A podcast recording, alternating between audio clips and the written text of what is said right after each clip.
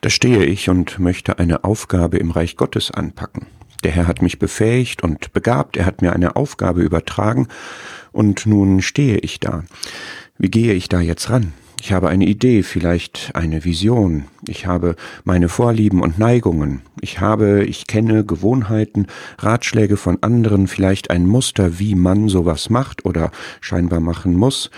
Ich habe eigene Erfahrungen, die ich mit dem Herrn gesammelt habe. Daraus kann ich nun einen Plan machen, ein Projekt konzipieren.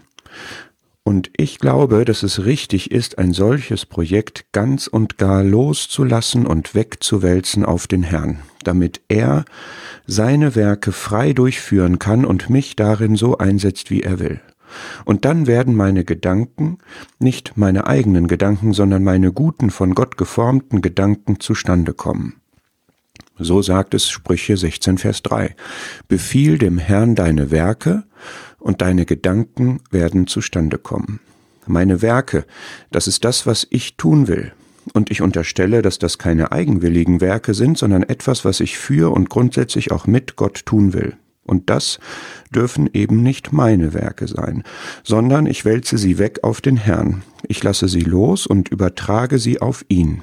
Das ist richtig so, denn die Wahrheit ist ja und muss es auch in meiner Praxis sein. Epheser 2, Vers 10 sagt, wir sind Gottes Werk und wir sind geschaffen zu guten Werken, aber diese hat Gott zuvor bereitet, dass wir in ihnen wandeln sollen. Das heißt, es geht darum, dass Gott sein Werk in uns und seine Werke durch uns verwirklicht dann werden wir aktiv sein, nicht nach unserer Agenda und in unserer Weise unser Projekt durchziehen, sondern Gottes Werke tun. Das sind Werke, wo wir nicht Gott und sein Wirken krampfhaft festhalten, wie es Lukas 4 beschreibt, sondern freilassen und den Geist wirken lassen, von dem man nicht weiß, woher er kommt und wohin er geht. Johannes 3 sagt das.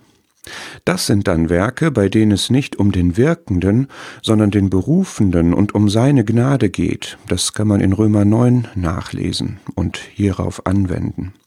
Es sind die ersten Werke, bei denen wir uns nicht verselbstständigt haben und uns um uns selbst drehen, sondern in denen sich unsere echte und hingebungsvolle Liebe zu Christus zeigt. Offenbarung 2 sagt was dazu. Und es sind Werke, in denen sich unser Glaube zeigt, ja, die unseren Glauben unter Beweis stellen. Jakobus 2 weil sie nicht unsere Projektmanagement-Skills offenbaren, unsere Kraft, unsere Konzeption, sondern von Loslassen und dem Überantworten an den allmächtigen und allweisen Gott geprägt sind, so dass seine Herrlichkeit darin offenbart wird.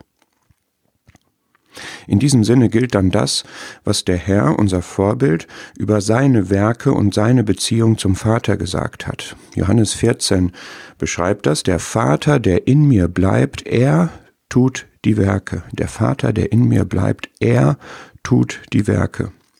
Und wir haben die Verheißung, dass wir als seine Jünger, die an ihn glauben, die Werke tun werden, die er tut, ja sogar größere tun werden.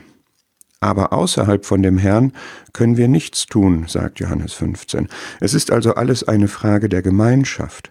Und das ist dann wohl auch mit der Verheißung gemeint, dass wenn ich meine Werke auf den Herrn abwälze, meine Gedanken zustande kommen werden. Es sind die Gedanken natürlich aus meiner erneuerten, stets veränderten Gesinnung, Römer 12. Es sind die Gedanken aus dem Einklang und der Gemeinschaft mit Christus und dem Vater, wie es Johannes 14, Vers 23 sagt. Wenn jemand mich liebt, wird er mein Wort halten, also in Einklang sein mit seiner Offenbarung, mit seinem Wesen, mit seinen Zielen, mit seinen Interessen, mit seinen Motiven, mit seinen Wertigkeiten. Und das wird zu Wünschen und zu Bitten führen, die der Herr unterschreibt und die der Vater erhört, zu seiner Verherrlichung. Diese Verheißung haben wir in beiden Kapiteln, in Johannes 14 und 15. Wie genial ist es, so etwas zu erleben und dann auch zum Lebensstil zu erheben, da muss ich doch keine Sorge haben, meine Werke loszulassen und auf den Herrn abzuwälzen, ich werde doch dann Gottes Herrlichkeit erleben.